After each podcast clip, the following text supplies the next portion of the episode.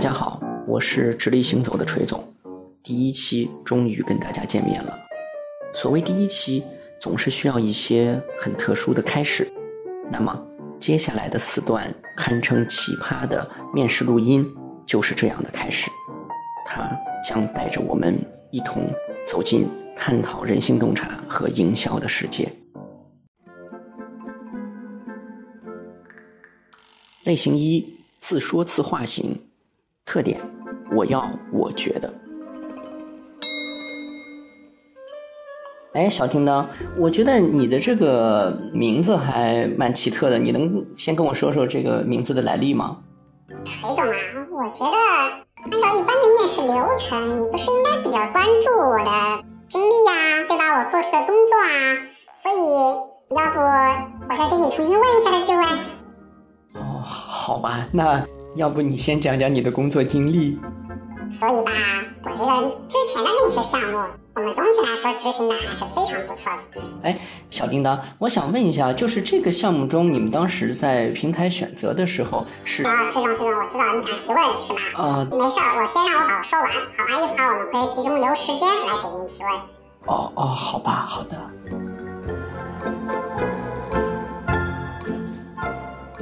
呃，那行，那我们今天要不就到这儿。我觉得今天咱们聊的整体还可以，还不错。呃，尽管我没捞到什么这个说话的机会啊，我们可能内部看看情况，好吗？好的，好的，好的。那个虽然可能崔总您今天好像我感觉您不是太善于表达，但是我个人觉得我还是拿到了比较多的对您的信息，我觉得您还是非常不错的。谢谢，谢谢，嗯。所以我有个想法，我之前因为也有过一些其他公司的一些经历，其实我觉得有一些更好的一些适合你的工作，要不我给你推荐推荐？哦，好呀，行。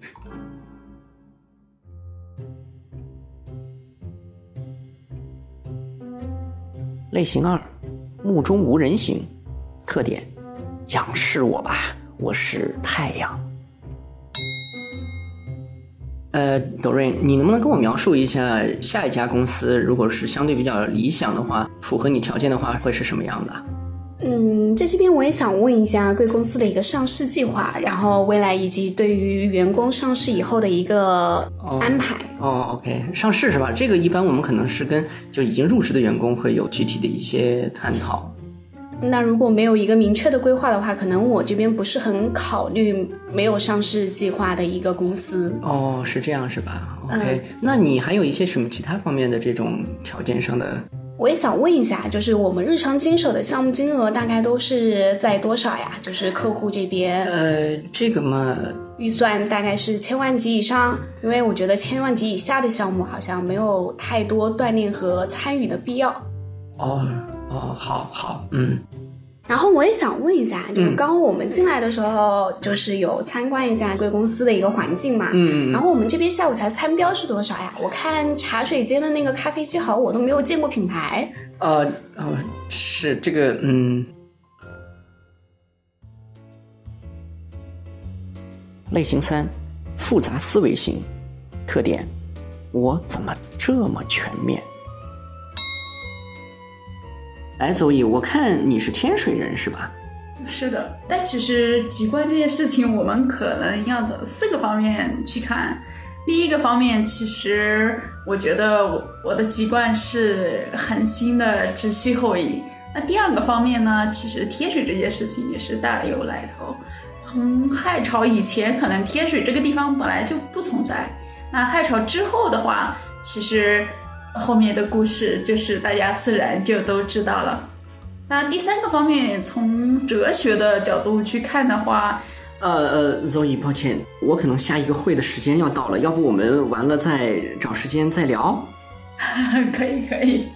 关于开会这件事情，其实或许也可以从四个方面或三个方面来讲。类型四，无效背书型，特点。能贴的金我都贴。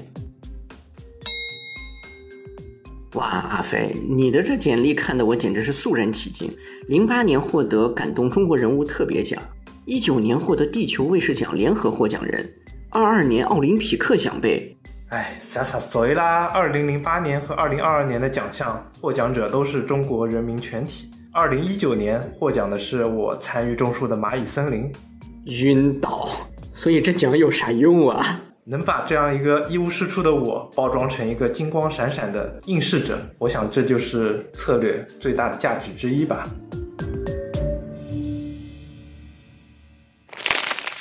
混沌未分天地乱，开辟从兹清浊变。谁知人性终神秀，锤破虚妄飞重山。阿飞刚才所念的是我们每期节目都会有的一个定场诗，因为我们始终觉得任何一个栏目，特别是用声音来交流的栏目，很重要的一点就是说的人和听的人首先要能够定心。如果要想完成一件事儿，最重要的首先的一个关键是要找到恰当的或者说好的方法。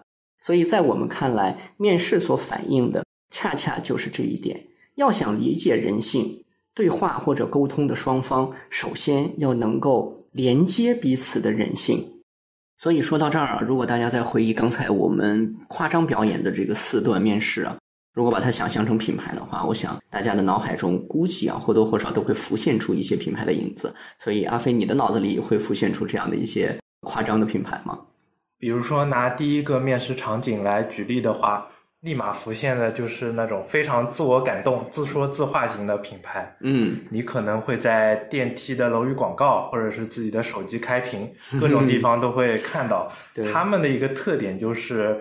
单方面输出，爹味非常重，就想要我要教导你获得一个什么道理的这种感觉，这种强行引导就相当于是一种思维层面的打劫。但事实上，在思维层面，或者说当消费者作为一个面试官的时候，他是不允许你这样打劫的。所以，即便是你把广告贴在了他的。眼眶前，他也不会多看一眼。没错，嗯，而且像我们表演的这个第二种、第三种目中无人型的品牌也很多。其实，包括很多高端的品牌，比如说前段某品牌就说自己其实是只服务年收入三百万以上的客户群。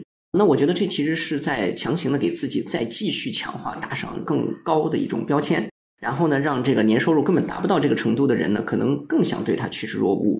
但是这样的做法是不是真的有效呢？可能还要拭目以待。但是的确，这个世界上有太多的试图建立所谓超高端这样的一种感受的品牌啊，往往会把自己打扮成像太阳一样啊，既高又亮。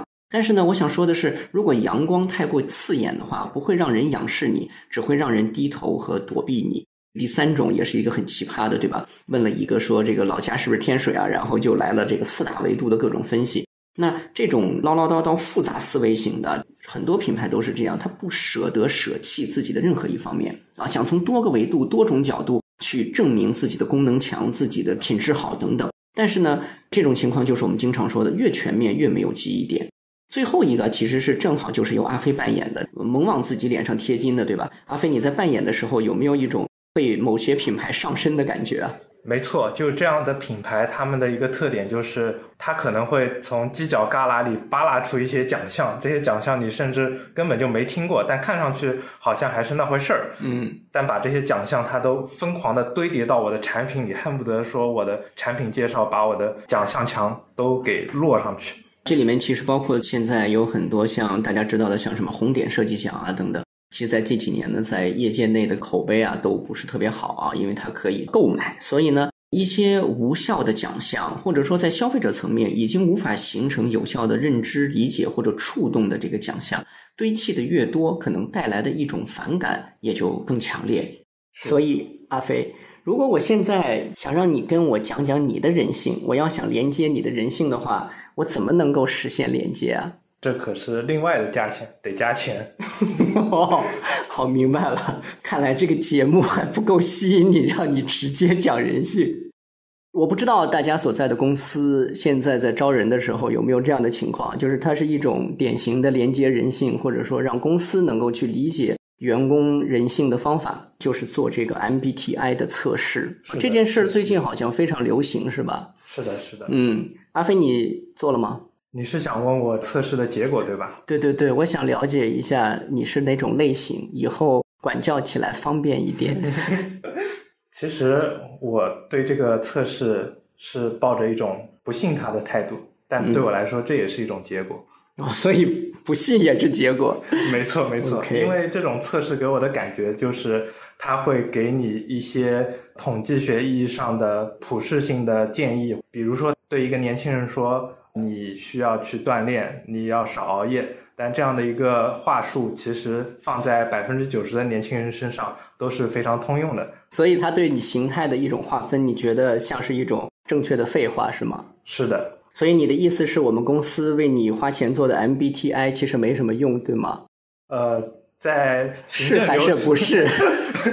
在行政流程上，它是有非常重大的意义的。哦，还好你及时刹车，嗯，因为我们的栏目的关注者里面也包含了本公司重要的 HR 部门的领导。有这给我挖坑了。对，我觉得我们这个栏目呢，其实主要的目的并不是输出观点，而是帮助我来管教下属。嗯，大家应该能够体会到这件事儿。我只是个工具人。对，没错。那我其实就想说，阿飞刚才所提到的这一点啊，其实很反映今天这个世界的一个现实。我们会发现，在一种数据化的统计和抽象之下，我们是不是真的更好的在理解世界和人性？比如说，按照阿飞的刚才的说法，其实这种抽象是一种没有意义的正确的废话。它的确形成了我们对很多人或者某一个大的群体的认知。可是这个认知是不是真的让我们更贴近了群体的人性呢？可能在很多的时候是未必的。所以数据化的抽象有可能带来的就是一种阻隔，而不是贴近。我想啊，阿飞，我们在具体的工作过程中啊，你有没有发现有一个最典型的去表达或者反映商业品牌或者营销所看待人性的指标啊，或者说维度，就叫做。人群画像，对，经常甲方会提到这个词。大家都非常希望能看到某种很美妙的人群画像，是的，非常的准确啊，然后能够为营销带来确切的方向。我想问问你啊，其实人群画像就是一种数据化的抽象吗？你见过最没用的人群画像是什么样的？锤总又在给我挖坑了，这是可以在节目上说的吗？可以，可以，嗯，我认为这是一种坦率的表现。那我就举个例子，比如说有个平台叫某宝，某宝它会给你提供一些 TA 画像，但是这些画像就会非常的笼统，非常的抽象。比如说是二十到二十五岁，那就给你标一个什么青春的人群；当你是已婚的标签，就给你标一个家庭的人群，非常的笼统，非常的宽泛。我觉得某宝听到了肯定想说，你还不如直接念我身份证得了。嗯。我们的某宝不代表任何你们想象的某宝哦。好的，如有雷同，纯属巧合。是的，是的，在这个地方，我们无非是想表达一件事，这也不单纯是所谓某宝或者某西某东 存在的问题。我想，这是今天整个营销界，包括试图对社会人性形成深度理解和调查的群体面对的一个共同的困扰。就是我们如何才能更有效的贴近人性？数据帮助我们能够以更加事半功倍的方式，快速的理解群体的某种特征。然而，过度的抽象化，或者说过于程式化的走形式的这种抽象化，带来的结果就是所谓画像，其实并没有什么实际意义。我所见过的最没用的人群画像，你知道是什么吗？什么？二十五岁到四十岁都市时尚女性，有声音在我耳边响起了。对对对，我们在无数的甲方的 brief，或者说各种第三方的调研报告等等一些东西里，都非常熟悉的看到类似的一些所谓人群画像。说实话，如果按照这样的一句话去真的为这个人画一个可视的画像的话，我觉得画出来的基本上你知道是啥吗？就是。女卫生间的那个 icon，我觉得那就是这句话唯一能指向的一个抽象的圆形三角形叠加起来的符号。所以，这样的一个画像对我们理解人性又有多大的价值呢？因此，我觉得抽象这件事儿可能是理解人性最大的一个挑战，或者说双刃剑。隔阂是的，没错。阿飞，我想问你个问题啊，请问，你要知道这个问题是我压箱底儿的问题。那我可得好好回答了。对，因为这个问题啊，是我评判一个人是不是优质策略的一个特别重要的关键问题，所以你要好自为之的回答。别加前缀了，赶紧问吧。抽象的反义词是什么？抽象，嗯，好好思考，很重要。我觉得抽象的反义词是知识。什么玩意儿？我问抽象，为什么反义词变成了一种食品啊？不是食品，下过象棋没有？抽象，把象抽下来，那它反义词不就是把事支上去？那可不就是知识吗？你要不要去创意部工作两天？我觉得你做文案比较适合。有点心动了。对对对。好，嗯，我们 HR 部门的领导如果在听的话。可以准备一些调动上的手续了。其实正常情况，我们正经来说，嗯，抽象的反义词，很多人以为是具象，是，这是一个最直接的在词义上的反义。但其实我觉得这里是有问题的。我的看法，抽象的反义词不是具象，而是形象。只有形象的东西，才能体现一个特征，叫做生动。而唯有生动，才是人性连接的一个关键桥梁。所以，所有的对话也好，所有的试图去探寻人性的过程也好，首先这个过程本身就要足够人性化。那什么叫人性化？有些人说叫做有温度，还有的人呢是说它的形式更多样。但我觉得它的本质要反抽象的话，要达成一种有效的交互的话，最重要的它要生动。所以这里也反映的就是我们刚才所说的，作为一种双向的人性挖掘啊，其实很重要的是，咱们用大白话来说，就是这个天儿啊，它得能够聊得下去，不能把天儿给聊死了。对，或者把天儿给聊疯了。我们刚才的这个面试里，大家会发现，锤总扮演的锤总，他这样的一个面试官，其实在过程中基本上就快被聊疯了，或者被聊废了。当然呢，面试者想尽办法试图能够把控一个主动性。或者呢，充分的体现展现自己的特点，或者呢，是想从面试官的角度呢，去挖掘更多的信息出来。这其实非常像品牌营销。品牌的任何一个商品摆在货架上，出现在抖音的一段短视频里，或者小红书的笔记中，这都相当于在参加一次面试。你在无数的信息竞争者之中，要去博得面试官，也就是消费者的欢心。所以你当然要使出浑身解数，表现自己，表达自己，抓住这个面试官他的心中的那个关注你的眼球。你们有没有没有发现啊？就是有些品牌其实在营销的时候啊，会犯我们刚才在面试里比较夸张演绎的一些问题，就是用力过猛了，对吧？对，比如说有些品牌，它可能选择了一个好的所谓我们今天说叫兴趣电商，对吧？兴趣内容。这样的维度，比如说他在 B 站里边做了一个迎合年轻人感兴趣的内容的一个方式，是啊，这样的一个东西。视频他觉得这个角度选的很好，结果呢，在里边植入自己的信息，用力过猛，过于想表现自己，最后呢，大家可能被这个视频所打中，但是它能带来多大的对这个品牌的一种所谓种草效应，或者说真的引发了人们对品牌或者产品本身的兴趣？这里可能就会打一个大大的问号，所以从我们的角度来说呢，面试啊有两件事，对于我们这些营销或者挖掘人性的人来说，有着重要的意义。第一呢，它告诉我们生动很重要，但更重要的是生动要合理，它要有一种恰当合理的搭讪和养成谈话的一个过程和方式，包括一些技巧，这件事儿可能才能进行得下去。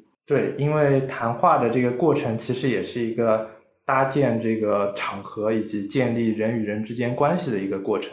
没错，没错。像面试，它的一个典型性就是两人之间其实非常的陌生，彼此的了解在之前可能也就是通过一张纸、一个简历形成了一个大概的猜测，然后见了面之后就会产生啊，果然人如其名。或者啊，货不对版，每次面试都是一次开盲盒，对吧？对对对，没错。所以呢，我觉得这是第一点，生动的合理性，搭讪的技巧是一个，我认为是核心竞争力所在啊。挖掘人性，搭讪很重要。第二件事情呢，就是你会发现刚才阿飞所说，搭建了一种场景和关系。有关系就会有角色。角色这件事，其实对于相互之间挖掘信息的难度和技巧是有极大影响的。比如今天我要想挖掘你的隐私，我认为还是比较容易的，怎么说？只要跟你的绩效奖金挂钩就可以了嘛。已经把我的心理底线摸得透透的了。对对对，直接抓住了 Z 时代的底线。当然这是开个玩笑了。上下级的关系或者特定的角色都有可能带来了解对方的一些机会，当然也有可能带来一些难度。我想问问阿飞啊，你有没有发现，在今天的市场上，有一些在搭讪这件事儿上做的尤其出色，或者说特别巧妙的一些品牌？我这边举个例子吧，就是在 Z 世代的圈层里面比较有代表性的，就是可乐。那可乐这个饮料，大家可能常规的认识或者说传统的观念里是以为它是一种经典饮料，而且它是非常不健康的，充满了糖分和碳酸，所以导致这个品类对于一些追求健康的人来说是避而远之的。所以在这样的一个场景和情况下，包括说现在。健康的趋势也是一个大势所趋嘛，像元气森林这样的健康气泡水起得非常快，嗯，但是可乐它用了一种另辟蹊径的方式去搭讪那些追求健康的人，它是怎么做的呢？它就把可乐起了一个绰号叫做“肥宅快乐水”，这个绰号大家也可能听过。那为什么肥宅快乐水能够成功的搭讪那些健康人群？因为它把健康人群所避讳的糖分和不健康的因素转化成了一种快乐的情绪补充，这样的话就能够消解他们对于这个可乐品类的一种本身的抵触，让那些追求健康的人能够获得一种心理上的满足。我觉得这是一个特别好的例子。其实它里面反映了一件事情，就是我们说的。在人们或者听你说话的人们的心目中，你的角色的一种变迁或者演变，你需要把自己转为到一个让别人更可接受、更愿意与你对话的角色上去。接下来所谓的营销才能够顺利的去推进，包括说去调动人们的所谓人性和心理这件事才能够水到渠成。其实从刚才可乐的这个例子啊，我们会发现。一个可能被大家传说为不够健康，或者跟今天的一些新的健康技术和趋势看上去似乎有所抵触的一个饮品，他把自己的这种在成分或者技术上的一种劣势，转化成了在情感情绪上的一种优势。对，包括说在疫情的阶段，可乐都成为了各个小区的一种硬通货。没错，没错，也是一种非常有力的象征。对对对，当大家已经很郁闷的承受着生活压力的时候，你如果还让我用一种所谓自律健康的方式，让自己更苦一些，我觉得这是一个非常不成功的品牌与人之间的对话，对吗？太遭罪。对对对，太遭罪了。所以可乐把自己放在了一个情绪释放的生活表达方式这样的一种新角色上。这个时候，我喝可乐代表着是给我自己的情绪放个假，是给我自己的一个情绪找一个空隙，能够让压力得以释放。自然的，人们也就会更加轻松的去接受它有可能所谓不够健康的那一面了。然后呢，我其实想举一个。更加古早的例子，锤总别把自己的真实年龄给暴露了。您的设定是一个非常年轻的，接近 Z 时代的。啥叫接近 Z 时代？我就是 Z 时代啊！接近就等于是，嗯，我约等于 Z 时代，但是我舍五入。好，我是一个喜欢研究古早案例的 Z 时代。我的人设搭完了，以后不要再挑战和问我了啊！我想举的一个例子非常有意思，是在公关行业里边曾经非常有名的一个例子。美国的烟草公司啊，在上世纪大概应该是五十年代的时候，遇到了一个发展的巨大瓶颈，也就是把烟纸卖给男人，这个竞争太过激烈，就想着怎么能够卖给新的人类呢？用今天营销的这个流行的话，这叫扩圈儿。当时这个烟草公司也很大胆，他们想把这个圈儿扩到女性的身上，直接扩了一个性别。对，直接扩性了啊！这不是扩圈了，直接扩性了。在这样的一个大胆的营销或者说生意的一个想法之下呢，他们必须克服一个重要的挑战。我认为就是如何让一个烟香烟跟女性实现有效的搭讪，能够让女性愿意听一个烟草产品跟他们完成一次沟通和对话，而且愿意向香烟去袒露自己的人性中的一面。那么在这个时候呢？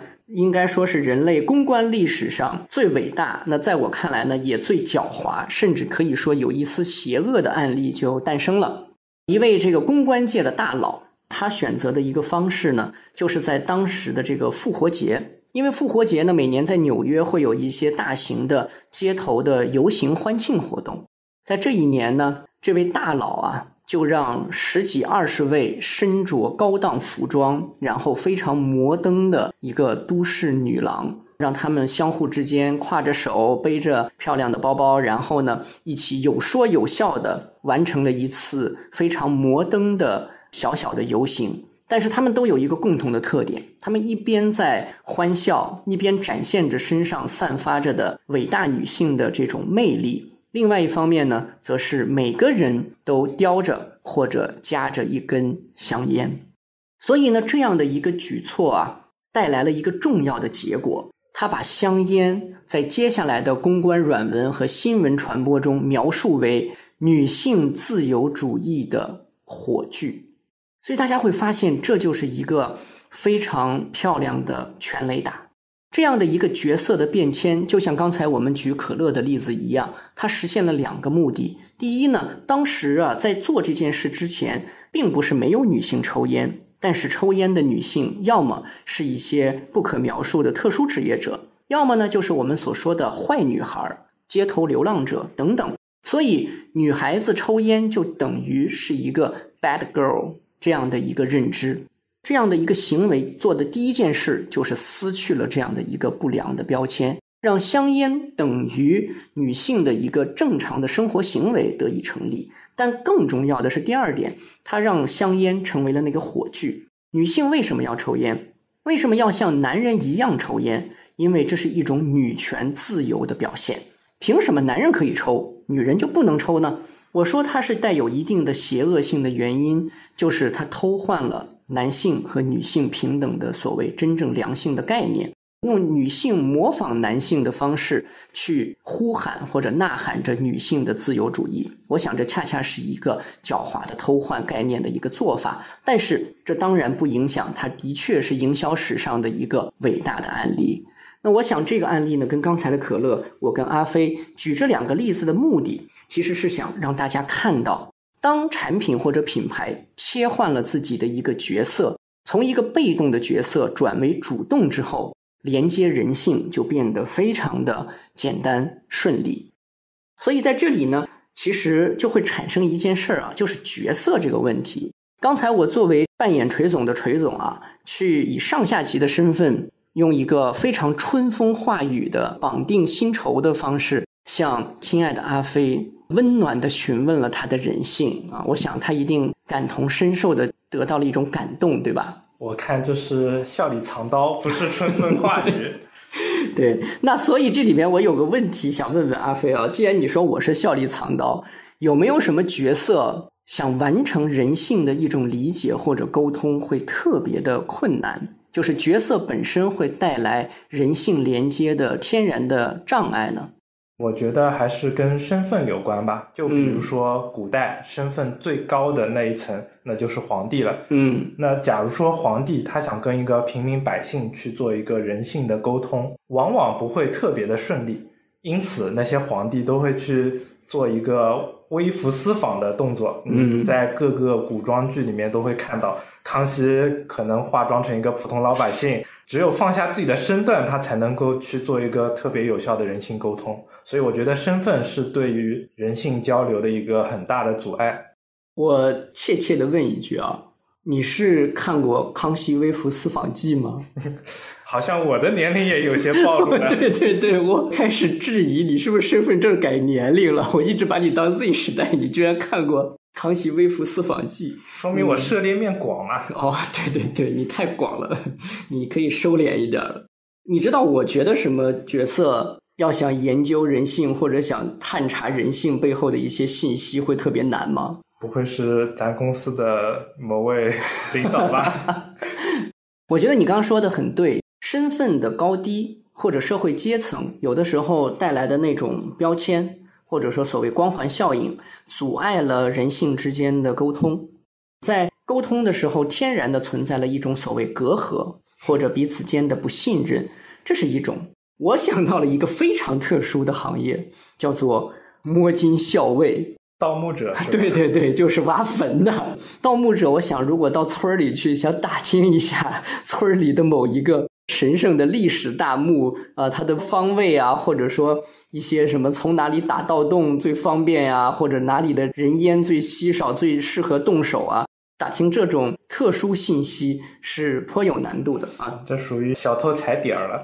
对对对，踩点儿很不容易，所以想做高明的盗贼是需要智商的。当然，这是一个在角色上的这个玩笑了。但从我们的现实的生活中，我倒真的知道有一个角色是很难的。你有没有听说过 focus group？focus group 怎么拼啊？没听说过呀。好，是不是你们上一个世纪留存下来的产物？很好，阿飞，我觉得今天这期栏目录的非常值得。明天我们来严肃的讨论一下。你在这家公司的职业前景问题，嗯，陈总不要公报私仇了哈。当然，这的确是一个普遍的问题。大家会发现，今天很多年轻的营销从业者似乎已经不再去参加，或者没有机会参加所谓的焦点小组调研这件事了。所以，所谓的 focus group 就是焦点小组调研。大家不知道有没有见过或听说过啊？在一个港片里会见到的这个审讯一些嫌疑犯啊，他的一个。对话的会议室里，其实有一面墙，有一面镜子，是单面镜。镜子的背后，其实坐着一些所谓的监听者、监视者。那么这些人呢，试图从对话过程中嫌疑人的一些回答方式、表情、动作等等，去判断一些关键性的信息。那这样的一个方式呢，其实在以前的营销界被大量的、充分的应用，因为它其实是一种有效的、成熟的方式。可乐如果今天想推出一个新的口味，他不知道这个口味是不是大家会喜欢，那他就想组织一场陌生的，但是呢，属于他的所谓我们刚才提到过消费者人群画像的一些人坐到一起，然后呢去询问他们一些问题。这些问题也许会涉及到竞争者，涉及到他们日常的一些生活方式啊，触媒的习惯，当然甚至包括在现场去体验一下这个新产品。所以呢，在这样的一个工作的形式之下。就有了一个因角色身份带来的特别难去关联人性的角色，也就是这个焦点小组的主持人阿飞。你能够想象说这个主持人为什么很难去关联人性吗？我觉得对于这个主持人来说，他有很多的不可把握、不可操纵性。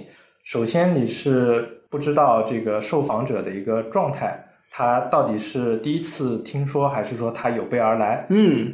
其次就是这个主持人他内心是否怀有一种预期的诱导，他是否希望把调查的结果导向一个自己心里有预设的一个一个目标？是的。哎呀，这个问题的回答让我觉得你还可以在这里多待一段时间，再受您的栽培。哎呀，不错，嗯，我觉得你这句话连接了我的人性，嗯，非常好。第一呢，就是看上去的这些受访者本身。他们自己的状态和每个人在一个综合性的多人的对话过程中，其实会体现出自己表达信息特点上的不同。所以呢，有经验的主持人会做一个最典型的事情是什么呢？他会通过两三轮的快速对话，把其中一些爱说话的家伙拦住，而尽可能的去调动一些不太爱说话的人表达自己的观点，以免大家的思路被爱说话的家伙都带跑了。那这就失去了这样的一个多角度研究人性或者研究市场的这样的一个目的了。那么第二件事情呢，就像刚才阿飞所说，这个行业啊，我认为之所以这个 focus group 焦点小组啊，现在变得开始不被品牌所喜欢啊，也不愿意再花钱去做，里边可能存在一个很大的问题。就是在这个过程中啊，因为曾经出现过调研最终的结果与所谓客户，也就是甲方啊，也就是品牌方所期望或者设想的内容有巨大的出入，或者说呢，各自的受访者的观点彼此形成了很大的矛盾性，造成调研公司在推出自己的所谓报告的时候遇到了极大的困难。所以在这种情况下呢，其实调研公司以及组织调研的下边的公司，他会对主持人的一些诱导也好，或者是来参加这次调研的受访者也好，会给予一些信息上的预设，会让大家在回答问题的时候有意识的按照某种所谓的标准答案去提供信息。事实上，其实我觉得这是 Fox Group 这种形式的一个悲哀。因为这种形式本身，我个人在自己的职业生涯中其实经历过很多次。事实上，如果作为一个有经验的主持人，包括说一个观察者来说的话，这种形式还是有非常多的可取之处的。所以这也是一个例子，就是当你跟很多人进行对话的时候，主持者或者话题的调动者本身这个角色就带来了与人性连接、去挖掘真实信息的这个巨大的难度。那这里其实就给我们了一个重要的对关于挖掘人性上面的一个启发。不管是刚才的可乐，还是美国烟草，或者是我们所说的 Fox Group 里边的主持人，其实都需要给自己赋予一个恰当的、可以让谈话健康的、流畅的展开的一种角色。阿飞，你有没有把自己妖娆的打扮成某种很特殊的角色，并且利用这个角色在社会上兴风作浪，去连接人性，以达到自己不可告人的目的？可能没有那么夸张啊。虽然没有在社会上，但我想举一个在学校里的例子，那就是我在写毕业论文的时候，我非常精通人性，利用了这个 人性的。优势去进行了一些沟通。嗯，那时候我在写一个关于虚拟偶像的毕业论文，但是需要很多的数据支撑，包括一些呃不同角色的观点。因为当时虚拟偶像是一个比较新的东西，大家都不太了解，所以我就苦思冥想，到哪儿去搞一点这个信息的渠道。于是我就想到了我的同学们。为什么去找同学们？因为首先他们已经跟我朝夕相处了四年。其次，他们也是跟我一样，都是熬着大夜，赶着 deadline 在那儿写论文，大家都能懂这种痛，所以我就专门找了这些同学去跟他们做一个深度的沟通交流。哎，崔总，我正好想问你，我这种调研方法你知道叫什么吗？叫啥？叫田野调查。哦，崔总，你是真不知道还是假不知道啊？你是觉得我刚才用 Fox Group 来 diss 你，然后你想扳回一城是吧？哎呀，小九九被你发现了。其实我想说的就是，通过同学之间的共同利益的关系，心向着一处使的关系，我就能够做到一个非常高效的调研活动。但我觉得反映了一个重要的一个信息，就是同学角色的确像阿飞所说，大家都在做毕业论文。其实这样的一种做法，对于很多的品牌或者营销人来说是非常能够去借鉴的。就是你是否可以把自己放在跟消费者同样的某种利益角色上？当大家具有了共同的利益，说出来的话就会是共同希望去关注并且聊下去的话题。这个时候去引发人性共鸣，甚至是探寻更多的人性，就变得会更顺利一些。而且呢，像刚才阿飞用来 diss 我的这个概念啊。让我想起了一件非常有趣的往事啊，就是关于田野调查。难道不是锤总研究过的古早案例吗？哎呀，这个案例其实有风险，说出来的确容易暴露年龄啊。但是为了节目效果，只好尽可能在一边边缘疯狂试探的情况下，一边给大家讲出这个故事。这是一次有趣的田野调查，而且在我看来，是对我的整个。所谓营销的职业生涯影响颇大的一次田野调查。那个时候，我其实从咨询公司到广告公司工作时间并没有太久，然后参与了一次在城市中展开的田野调查。当时呢，有一个奶粉的品牌，这个品牌今天已经在中国市场消失了，但是当年它是在外资的奶粉品牌中曾经拔得全国的销量头筹啊，是中国区赫赫有名的超级品牌之一。哎呀，快要露馅了，不能再往下说了，嗯，快要暴露年龄了。这么有名的品牌到现在消失了，那也证明了这个市场的风云突变。对对对对对，它是因为一个非常特殊的原因离开了这个市场啊，或者说消失了。但是当时的这个田野调查是什么呢？我们去了合肥这样的城市，包括还去了更多的江苏的一些中等城市。我们走进了一些消费者的家庭，这些消费者有一个共同的特点，就是他们的孩子啊都是刚刚出生不久，月龄最小的呢在三个月左右，最大的也就不超过半岁。所以大家可以想象，这比起刚才所说的 Fox Group 啊要来的更加的有趣。就是我们坐进了一户人家，然后呢，这几位所谓的调研者呢，更像是一个拜访的一个来客。在这样的一个消费者作为主场的生活环境里边展开对话，其实对于调研者的压力和技巧的考验，大家可以想象，其实是非常大的。而在这里呢，我就跟当时客户市场部的一位资深的 marketing 的 leader 啊，学到了一个非常重要的手法。当时呢，我们走进了一户人家，还没有完全安定的落座，正在彼此客套的。说啊，不用不用倒水了，谢谢谢谢。在这样的一种尴尬的试图打破沉默啊，包括我们刚才说搭讪这样的一个陌生搭讪的过程中，在这个时候呢，我的这位客户啊，他发现了一件事，就是在摆放奶粉的柜子上啊，他发现摆着好几个同样品牌的矿泉水的空的瓶子，所以呢，这件事情啊，就带来了接下来精彩的故事，因为大家知道那个年代啊。快要暴露了，不能再说下去了。在当时，其实家里去日常饮用瓶装水啊，并不是中国城市消费者的一种典型的行为，因为的确使用瓶装水要付出的成本是比较高的。所以呢，当我们这位客户发现这个点之后呢，他就对这个正在为我们倒水啊、拿零食啊这样的妈妈说了一句话。